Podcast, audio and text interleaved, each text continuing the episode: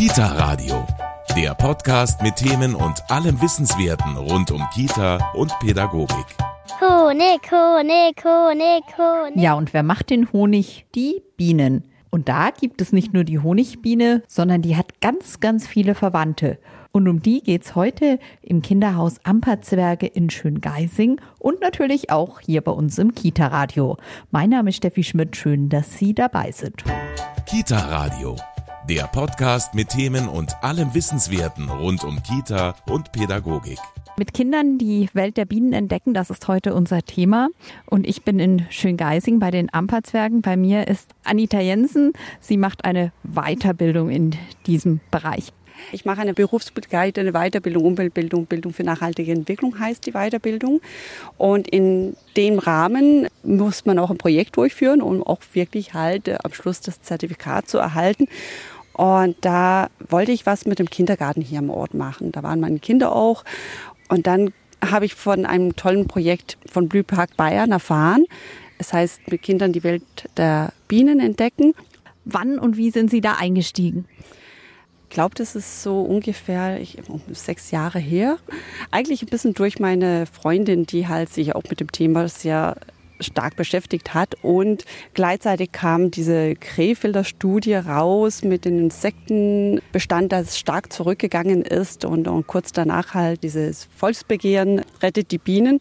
Aber auch hauptsächlich durch die Freundin habe ich wahrgenommen, dass in meinem Garten eigentlich nicht viel summte und dass eigentlich nicht viel los war. Das war hauptsächlich eine grüne Wiese und nichts anderes. Und da habe ich irgendwann einen Vortrag gehört von einem Naturgärtner und war dann sehr begeistert, weil er von der heimischen Flora gesprochen hat und, und von dieser äh, Art Symbiose oder von dieser Entwicklung, die halt zwischen der heimischen Flora und unserer heimischen Wildbienen über Jahrtausende halt stattgefunden hat. Und ich war erstaunt, dass ich einfach nie davon gewusst hatte.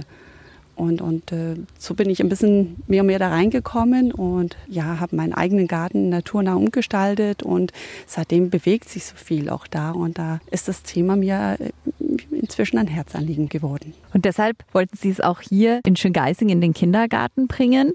Da haben Sie schon recht früh jetzt im Jahr natürlich begonnen.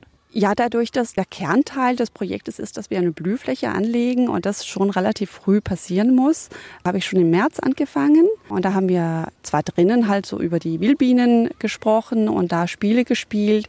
Und was da genau gemacht wurde an diesem ersten Tag, das wollten ich und der zweite Gast im Kindergarten, Julia Fritzemeier von den Kindern, auch ein bisschen genauer wissen. Und die haben sich noch erstaunlich gut erinnert. Wir haben das hier nämlich ein Insektennest mal gebaut.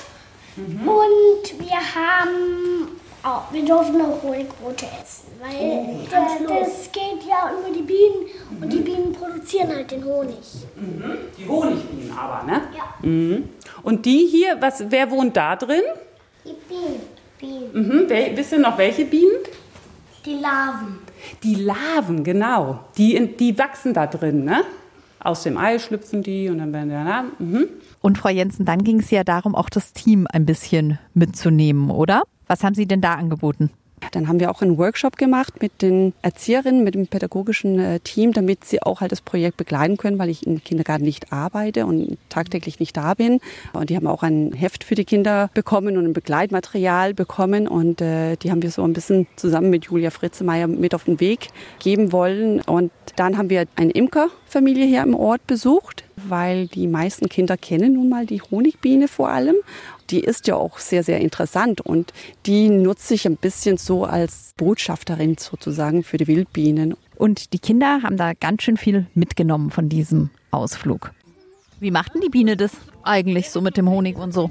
Die sucht Pollen, dann tut sie die verlagern und mit so einer Schleuder schleudert die das dann raus aus dem Honig. Schleudern mit so einer Schleuder, hatten sie eben erklärt, hat schleudern die den Honig da raus.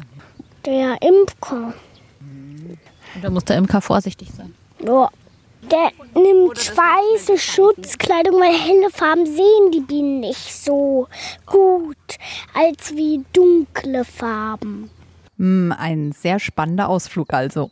Und Frau Jensen, im April war dann hier richtig viel los. Sie haben da ein 5, 6 Quadratmeter großes Beet angelegt mit Wildblumen. Genau, wir haben halt den Bauhof engagiert. Der Bürgermeister hat auch das Projekt unterstützt finanziell und die lokale Staudengärtnerei hat äh, kleine Initialstauden gespendet und äh, vom Forstamt haben wir sogar als Rahmen für das Beet äh, Lärchenstämme bekommen und dann habe ich eine Wildblumensaatmischung gekauft und zusammen mit den Eltern haben wir wirklich die Graswurden abgetragen und ähm, ein Substrat eingebracht. Dann haben wir die Pflanzen eingepflanzt und gesät und die Kinder haben wahnsinnig toll mitgemacht.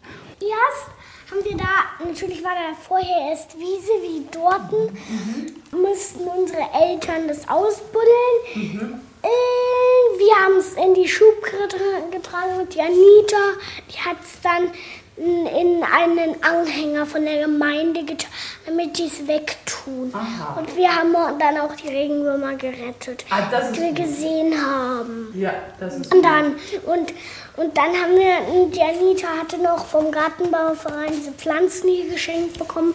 Die haben wir dann eingesetzt. Die Gemeinde hat uns Kies und diese Baustämme gebracht, Holz halt.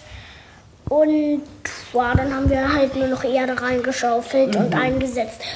Äh, Frau Jensen, was ist denn das Wichtige, wenn man so eine Blühwiese anlegt? Auf was muss man da achten? Eine keimfreie oder unkrautfreie Unterlage wäre gut. Das ist natürlich nicht immer möglich, aber hier ist die Fläche nicht so groß, sodass es überschaubar war, tatsächlich äh, hier die Graswurden abzutragen. Und dann natürlich entsteht ein bisschen tieferer Bereich und da haben wir dann mit äh, so, so Sand, Kies gemischt aufgefüllt und dann eine keimfreie Erde obendrauf. Ja, das ist eigentlich das Wichtigste, dass man da halt schaut, dass, dass nicht so viel Unkraut nachher wächst, weil das ist in der Anfangsphase natürlich schwierig zu entscheiden zwischen Unkraut und die kleinen Sämlinge, die wir gerne wollen oder gesät haben. Und äh, ja, und dann ist es die Aufgabe der Kinder gewesen, nachher die Fläche feucht zu halten, fünf, sechs Wochen lang. Uschi ist Erzieherin hier bei den Amperzwergen. Wie ist es für Sie, so ein Projekt auch an der Kita zu haben? Also für uns ist das natürlich immer eine Bereicherung, wenn jemand kommt und bei uns was macht. Und das äh, Witzige für mich ist ja, dass die Anita, die Projektleitung, deren Tochter hatte ich ja im Kindergarten in meiner Gruppe. Und von dem her freut mich das total, dass sie als Mama jetzt so ein Projekt macht und zu uns kommt. Und für die Vorschulkinder ist es immer sehr interessant, wenn von außerhalb jemand kommt und was Neues bringt und äh, Interessen weckt. Und das, man sieht ja, sie sind sehr interessiert und finden das alles ganz spannend. Die Anita Jensen war schon, die Projektleitung war schon ein paar Mal hier bei Ihnen und die Kinder, wir haben es gerade gehört, haben sich unheimlich viel auch gemerkt. Genau. Das ist auch für uns dann immer interessant. Ja, und einfach auch schön, wenn wir hören, dass die das aufnehmen und äh, mitdenken und sich vieles schon merken können im Hinblick auf die Schule. Ganz wichtig. Und es wurde bei Ihnen am Kindergarten sogar ein Blühbeet angelegt. Da haben die ganze Kindergartenfamilie sozusagen mitgewerkelt, auch die Eltern. Wer Zeit hatte von den Eltern, das war ja am Vormittag, der konnte kommen und mit den Kindern hier mithelfen und graben. Das finden natürlich die Kinder immer toll, wenn Eltern mitkommen können. Ja, wenn da eine gemeinsame Arbeit stattfindet. Das ist natürlich schwierig oft zum Umsetzen, weil die Eltern einfach berufstätig sind. Aber es haben einige geschafft und es war toll. Ist das für Sie jetzt viel Arbeit, so ein Beet? Nein. Einmal am Tag gießen und wir verbinden das immer. Ähm, wir sind ja gleich daneben beim Mittagessen und wenn äh, die Kinder fertig sind mit dem Essen, gehen sie gießen. Das ist schon ganz automatisch. Das klappt gut. Mhm. Und Sie ähm, als Erzieherin, entdecken Sie da auch manchmal noch Neues, gerade wenn man so ein Projekt hat? Immer. Immer. Wir lernen nie aus. Und für uns ist es auch sehr interessant. Also klar wissen wir auch, was Bienen sind, aber dass es so viele verschiedene gibt. Und man guckt dann gleich ganz anders, auch privat. Frau Jensen, wie sind Sie denn an das gesamte Projekt rangegangen? Wie haben Sie sich da auch Unterstützung geholt oder überhaupt selber dieses unglaubliche Wissen angeeignet? das eigene Wissen, glaube ich, ist angelesen und wir haben auch im Ort vor zwei, drei Jahren ein kleines Blühprojekt gestartet. Also wir haben schon ein paar Flächen angelegt und Erfahrungen gesammelt.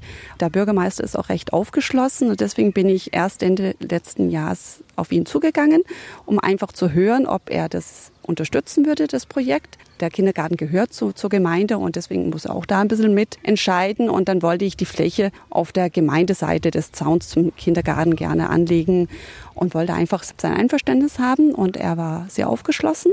Ja, und dann habe ich dann äh, den Kindergarten auch dann angesprochen und die auch waren sehr, sehr, sehr aufgeschlossen. Und wir haben uns dann konkret zusammengesetzt, im Januar, glaube ich, war es, oder Februar, und haben dann halt äh, die Termine ausgesucht und das Ganze dann ist auch größer geworden, als ich ursprünglich geplant hatte, so dass wir jetzt ganze sechs Projekttage, aber somit ist es auch einfach eine rundere Sache geworden. Wir werden jetzt auch abschließen mit einer Abschiedsfeier, so dass es auch für die Kinder halt ja wirklich bis zum Ende begleitet wird und das dann weitergereicht werden kann an die nächsten Vorschulkinder. Also es soll weitergehen. Das ist der Plan, ja. Julia Fritzemeyer ist Umweltpädagogin. Sie waren heute als absolute Fachfrau sozusagen der Gast hier. Naja, Fachfrau. Ich habe halt jetzt schon unheimlich viel Erfahrung mit Kindergartenkindern gesammelt durch meine Arbeit in zwei Caritas Integrationskindergärten in München. Ja, und als Anita Jensen mich fragte, könntest du nicht einen Tag mitbegleiten oder mitgestalten, da habe ich gedacht, ach, das mache ich gerne, weil es jetzt für mich auch einfach durch meine Routine zum einen relativ gut geht und zweitens auch äh, mir immer eine Freude macht, auch andere Einrichtungen kennenzulernen. Heute ging es um die Insekten im Allgemeinen, aber auch natürlich vor allem um die Wildbiene. Die Honigbiene kennt immer jeder, aber es gibt unzählige Bienenarten. Ja, also es sind ja über 500 äh, Wildbienen, die es noch zusätzlich zu der Honigbiene in Deutschland gibt und von denen aber so gut wie keiner weiß. Und darauf auch die Kinder so ein bisschen drauf ja, zu sensibilisieren und überhaupt äh, das nicht äh, auch ein bisschen den Druck von der Honigbiene zu nehmen, kann man sagen, und das ein bisschen breiter zu streuen. Daran habe ich immer sehr viel Spaß. Jetzt sind wir hier in Schöngeising. Direkt hinter uns ist eine wunderbare, ideale Wildblumenwiese, wo man einiges entdecken kann. Und da gehen Sie immer ganz spontan und offen ran. Ja, genau. Also ich habe das jetzt auch diese Blühwiese zum ersten Mal heute gesehen und bin natürlich auch ganz begeistert. Und es fällt ja auch sofort auf, wie viel dort herumschwirrt im Vergleich zu diesem grünen, vertrockneten Rasenstück jetzt hier. Also das ist schon schön zu sehen, dass das dann äh, das angenommen wird von den Insekten. Und auch, es sieht ja immer sehr wild aus und so vielleicht in manchen Augen eher ungepflegt, aber das gefällt mir eben auch, dass wenn man nicht so viel pflegt in dem Sinne und nicht zu viel macht, sondern eher weniger tut, dass dadurch einfach auch die Insekten und natürlich viele andere Tiere profitieren. Und das konnten Sie eben heute auch ganz schön den Kindergartenkindern zeigen. Ja, ich hoffe, es ist ja immer, wir haben ja nicht viel Zeit. Es sind zwei Stunden, die wir jetzt ungefähr hier draußen waren und man kann da natürlich auch noch unendlich viel mehr machen. Aber ich denke mal, es war heute, äh, gab es die Möglichkeit, so ein bisschen für die Kinder so über den Tellerrand zu gucken oder mit den Kindern über den Tellerrand zu gucken und nochmal neue Aspekte reinzubringen. Und Anita hatte ja auch schon das super gut vorbereitet. Die wussten ja wahnsinnig viel. Und ich gehe dann nochmal anders an die Sache ran und so erfahren sie dann nochmal wieder andere Dinge. Zwischendurch haben wir uns auch die Vögel angehört und so weiter. Also es kommt dann immer noch eins zum nächsten. Und das Kita-Radio ist in Schöngeising bei den Amperzwergen mittendrin dabei und hat sich das natürlich auch angeschaut. Und zwar, kennt ihr Muckelsteine? Ja. Nein. Was denn jetzt, ja oder nein? Nein. Ich kann's nicht. Damit wir mal einen Überblick bekommen, wie viele Blumen wir hier finden, Blütenpflanzen, also Pflanzen, die Blumen, also Blüten haben, habe ich mir gedacht, wir zählen mal mit. Und das machen wir in, anhand der Muckelsteine. Wenn wir jetzt zum Beispiel, da steht doch eine, so, eine, so eine gelbe Blume, oder? Wir sehen also diese gelbe Blume und dann nehmen wir einen gelben Muckelstein und tun ihn in dieses Glas hier rein. Dann haben wir diese Art von Blume schon mal mitgezählt. Wenn ihr jetzt eine weiße Blume findet, was machen wir dann? Einen weißen Muckelstein. Genau, ich habe allerdings keine weißen, das sind hier die weißen. Wir sind unterwegs mit Naturpädagogin Julia Fritzemeyer. Wir suchen jetzt Blumen und Insekten. Schaut, Ich habe weiß gesehen. guck mal, trotz der Trockenheit hat hier sich hier was Kleines. Ich habe weiß. Ich habe lila. Oh, die sind ja hübsch. Rot, aber die hatten wir schon. Wer weiß noch, wie die heißt hier? Die Mondblume. Mondblume, die hatten wir schon. Hatten wir die schon? Nein, die hatten wir noch nicht. Ja, Blumen sammeln, ohne sie auszurupfen, das ist auf jeden Fall wunderbar. Und am Schluss sind einige Muckelsteine zusammengekommen und dann ging es ans Zählen. Der hatte welche Farbe? Lila. Lila. Tun wir auch noch mit rein. Du zählst, weil ich muss die Muckelsteine ja wieder mitnehmen zu meiner Kollegin. Deswegen müsst ihr dir jetzt aufmalen. Und ihr habt doch diese Bienentagebücher bekommen. Ja. Da gibt es so eine Seite, wo man eintragen kann, wie viele Blumen ich Ja. gesehen habe. Drei. Drei. Mhm. Sind viele. Vielleicht kann die nächste Farbe auch ein anderes Kind sehen, dann können alle mal ein bisschen zählen. Ja. Wir sind hier heute bei den Amperzwergen in Schöngeising. Julia Fritzemeier, die Umweltpädagogin, ist hier zu Gast. Frau Fritzemeier, Sie sind sonst eher in Kitas in der Stadt unterwegs, im Hasenbergel und in Schwabing. Aber man merkt es hier, die Kinder, die haben an den völlig gleichen Dingen Spaß und Interesse wie Stadtkinder. Ja, genau, die gleichen Bedürfnisse. Sie mögen natürlich gerne suchen und sie mögen gerne sammeln. Haben wir jetzt so ein bisschen eher geistig äh, heute, äh, indem sie im Grunde nicht Blumen gesammelt haben, indem sie sie abpflücken, sondern anhand dieser kleinen farbigen Steinchen. Und äh, immer viel Bewegung ist wichtig. Also das habe ich auch heute bei dem Programm mit eingeplant, dass wir da eben Bewegungsspiele auch haben. So, die Kinder sind als Bienen unterwegs und suchen Holzkügelchen.